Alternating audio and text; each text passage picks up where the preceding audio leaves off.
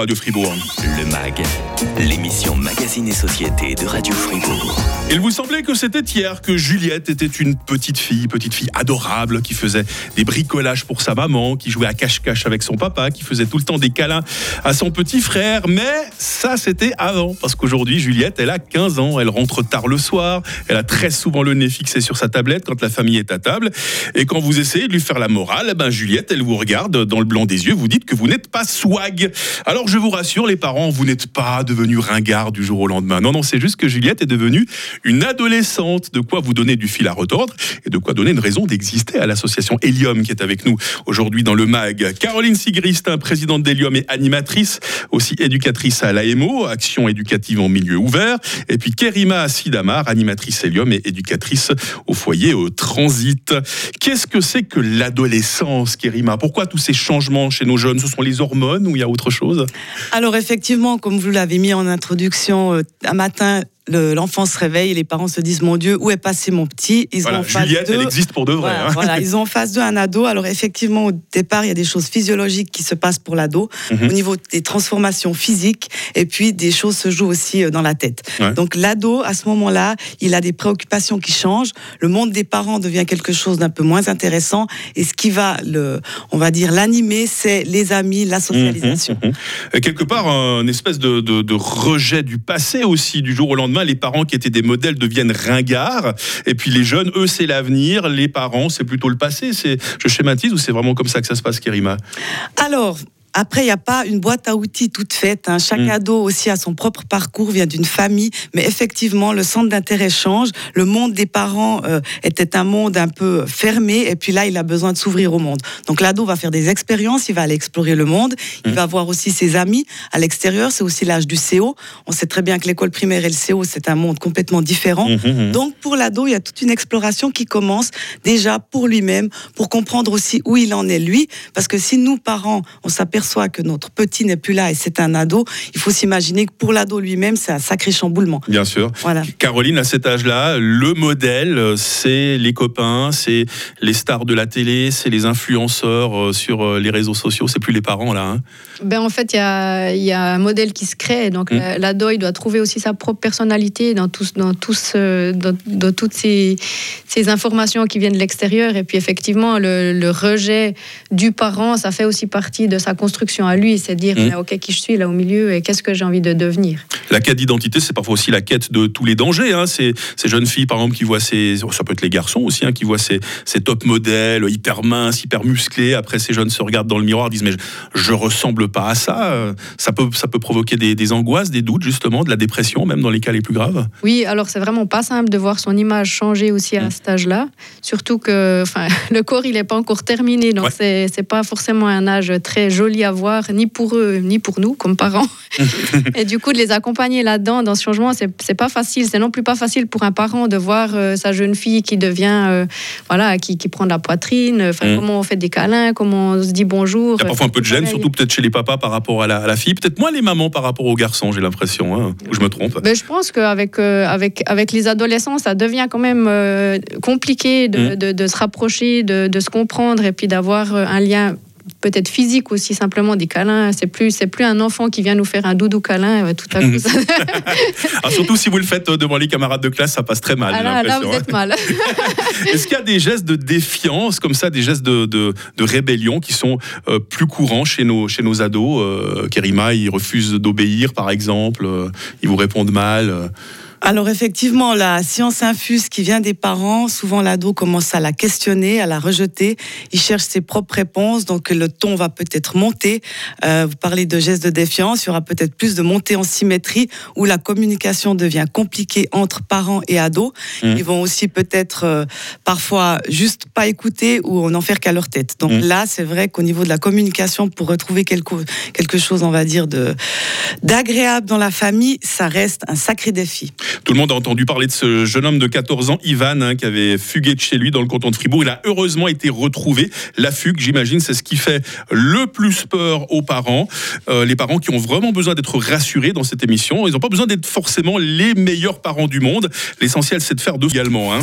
Le MAG, l'émission Magazine et Société de Radio Fribourg. Toujours avec Caroline Sigrist, présidente d'Elium et animatrice, également éducatrice à l'AMO, hein, Action éducative en milieu ouvert. Est-ce que tout va toujours bien pour vous, Caroline Ça va. Ravi de passer en tout cas ce petit bout de matinée avec vous. Tout va bien également, Kerima. Merci, tout va bien. Voilà, Kerima euh, Sidamar, animatrice Helium et éducatri- éducatrice au foyer euh, Transit. Alors, euh, tout le monde ici à Fribourg a entendu parler de ce jeune homme de 14 ans, Ivan, hein, qui avait fugué de chez lui dans le canton de Fribourg. C'était le 26 avril. On apprenait lundi avec un immense soulagement euh, que le garçon avait été retrouvé euh, sain et sauf. hein. C'est l'émotion de toute une région. Un bel exemple de solidarité avec des, des avis de recherche qui ont été relayés par les réseaux. Alors, sans vouloir polémiquer sur ce qui s'est passé dans la tête de ce jeune homme, hein, la fugue, est-ce que c'est quelque chose de, de courant euh, chez les ados, euh, Kerima? Alors, courant, c'est un grand mot. Par contre, effectivement, en période d'adolescence, il y a des fugues. C'est pas l'enfant qui va fuguer. Mm. On peut peut-être faire la différence entre les fugues de cadre et peut-être des fugues qui sont plus des appels à l'aide où le jeune est complètement perdu, il sait plus où il en est. Et peut-être euh, pour un parent euh, ou son a, si son ado fugue, déjà faire la différence entre ça. D'accord, euh, un juste la de fugue de cadre. Donc ça, c'est quand on n'est pas content chez soi, Voilà, hein, ouais. la fugue de 4, c'est vraiment un pied de nez. euh, Voilà, moi j'ai envie de partir. Ce soir je sors. euh. Je ne dis pas à quelle heure je rentre. C'est vraiment, voilà, l'ado se gère. Il sait quand il rentre. Il n'a pas envie d'avoir un cadre dans lequel il- peut-être lui se sent un peu prisonnier. D'accord. Après, Donc ça, c'est vraiment le geste de défiance hein, dont on parlait tout à l'heure. hein. exactement. Et sinon, bah, il y a peut-être l'envie, au sens large du terme, de découvrir le, le monde extérieur. Je sais pas, avoir eu un petit copain, une petite amie qu'on a envie de, de rejoindre. Bon, alors là, ça, c'est mon côté romantique, ça. Là, ça s'apparente à une fugue de cadre, hein, effectivement, Ah ouais. si les parents sont pas d'accord et puis l'ado va s'organiser pour faire ce qu'il veut. Par contre, c'est vrai qu'il y a des fugues qui peuvent être plus inquiétantes où l'ado est peut-être complètement euh, perdu lui-même et ça va Mm. plus être une recherche d'attention et une recherche de peut-être se dire, ben, est-ce qu'on m'aime? Est-ce que quelqu'un tient à moi? Est-ce ah ouais. que si je ne suis plus là, je vais manquer à mes parents? Est-ce qu'ils Mhm. vont me chercher? Est-ce qu'ils vont s'intéresser à ce que je vis? Mais en fait, souvent, euh, probablement que dans sa tête, il se dit personne n'en a rien à foutre. Donc c'est vrai que là, c'est plus inquiétant. Donc ça, c'est quelque part une manière de tester, de voir les limites, hein, de, de voir on compte pour quelqu'un. Ça, c'est important pour l'ado quand même. Même s'il fait des gestes de défiance vis-à-vis de ses parents, il a quand même envie que ses parents l'aiment encore et toujours. hein. Effectivement, avant tout, quoi que fasse l'ado, ce qu'il recherche, c'est quand même une base solide. Il Mm. sait qu'il est perdu lui-même, il va essayer d'élargir un peu son monde, mais il y a une base où il peut revenir et c'est chez ses parents et l'amour de ses parents. Et c'est vrai que demain, l'ado sait très bien qu'il va devoir quitter le nid. Mhm, Il va vers ce monde d'adulte. Donc, pour jouer un peu avec ses va-et-vient, un, un socle très important, c'est vraiment sentir que ses parents tiennent à lui et qu'ils vont pas le juger négativement et qu'ils sont fiers de lui. Parce que ce qui joue dans l'adolescence aussi énormément, c'est l'estime de soi. Euh, Caroline Sigrist, on a été le parent d'un enfant, on se retrouve à être le parent d'un ado. Il faut tout réapprendre. Il faut beaucoup réapprendre. Surtout, ce qui est compliqué, c'est vraiment d'avoir accès à ses pensées, à savoir euh, où en est notre jeune. Et puis, euh, ben voilà, quand il y a un jeune qui fugue ou un enfant qui va pas bien, c'est c'est d'a- d'avoir un accès. Et ça- souvent, on perd cet accès-là. Mhm. Ça peut être des enfants qui restent, enfin des adolescents qui restent dans leur chambre ou qui sont beaucoup sur leur smartphone. On ne sait Ouais, pas trop avec les qui réseaux, ouais. partagent, qu'est-ce qu'ils font. Et voilà, de garder un bout de confiance de ce qu'ils ce qu'ils sont, ce qu'ils ce vont devenir, c'est pas toujours évident parce que euh, là, on, perd un peu les pédales. Quoi. Il faut trouver le juste milieu, j'ai l'impression, entre savoir euh, cultiver le lâcher prise, ne pas s'inquiéter si une fois vous avez une altercation avec votre ado, et en même temps, il y a peut-être des moments, on parlait de la fugue tout à l'heure, les moments où le parent d'un ado doit entendre cette sonnette d'alarme dans sa tête et se, euh, dire là, attention, je dois réagir parce que ça, devient dangereux.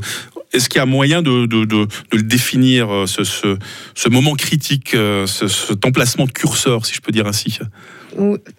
Ça dépend ce qui a été construit avant. C'est clair que bah, tout ce qui a été construit à- dans, durant l'enfance, c'est important de- Mhm. de- d'avoir de, la communication, d'avoir un bout en tout cas de lien qui est, qui est là. Et puis de s'intéresser, alors de s'intéresser à ce que vit le, le jeune, de savoir un petit peu avec qui il sort, quels sont ses amis, euh, sans forcément juger. Et c'est ça qui n'est pas toujours évident parce qu'on a nos idées sur euh, les fréquentations de nos jeunes et puis comment on peut faire pour euh, le laisser faire ses expériences tout en restant en fait un filet de sécurité derrière. Mmh. C'est vraiment là où on a besoin d'avoir aussi du monde qui nous soutient comme parents pour pas pour pas Ouais. flipper quoi. Apprendre à être le parent d'un enfant, réapprendre à être le parent d'un ado. Heureusement, vous n'êtes pas seuls, les parents. L'association Helium propose des soirées euh, d'information gratuites. Je sais pas laquelle des deux aimerait brièvement nous parler de ces soirées. Euh, Caroline Oui, alors c'est plutôt des soirées d'échange. Pour l'instant, c'est pas vraiment des soirées d'information. L'idée, c'est que chacun peut venir avec, euh, avec ses soucis ou avec ses, ses réflexions sur ce qu'il vit à la maison. L'idée, c'est aussi de pouvoir prendre du recul parce que effectivement, quand on est toujours le nez dans le guidon, c'est pas toujours évident de, de savoir euh, si on fait juste, si, si on, on est bien dans ses, dans ses baskets. Donc, de partager avec d'autres parents qui Mm. vivent soit la même chose ou des, situa- des situations similaires, ça, ça permet aussi euh, de, de tenir sur le long terme et puis de ne pas s'essouffler. Et l'association Helium, euh, donc euh, brièvement, euh, Kerima, c'est ça votre mission, hein, c'est de euh, de- d'arranger un peu, d'arrondir les angles entre les parents et les ados. C'est c'est quoi votre mission très précisément? Alors l'idée, c'est vraiment d'offrir un espace ressourçant pour les parents. Parce que Mhm. parfois, peut-être, on n'a pas forcément d'endroit où on peut déposer, ou alors quand on voit des amis, on n'a pas envie de, de leur prendre la tête ou de les Mhm. saouler avec nos problématiques. Et puis mettre les parents ensemble qui vivent les mêmes choses, ça permet vraiment de faire émerger un petit peu l'intelligence collective, de voir qu'on est moins seul. Et pour nous, c'est vraiment ça, offrir un espace aux parents. Ils ont les solutions, ils sont capables. Et parfois, quand on cherche sur Internet, dans les bouquins, on ne sait plus à quel sens se vouer. Mhm. Donc vraiment remettre au centre le bon sens. Et puis chaque parent, ensemble, dans les échanges, trouve des vraies solutions. Je suis sûr que les parents se sentent déjà moins démunis après vous avoir entendu ce matin, mesdames. Caroline Sigrist, présidente d'Helium, administratrice. Kerima Sidamar, également animatrice Helium, et éducatrice au foyer Transit. Bah, ça m'a fait grand plaisir de vous accueillir ce matin, mesdames. Merci Mike. Bravo pour euh, votre, euh, votre beau travail. hein. Je vous souhaite un excellent week-end prolongé. Toute autre thématique lundi prochain dans le MAG, puisque nous allons parler euh, des droits de succession. D'ici là, euh, bah, ça continue tout au long du week-end, évidemment, euh, sur les réseaux et sur Radio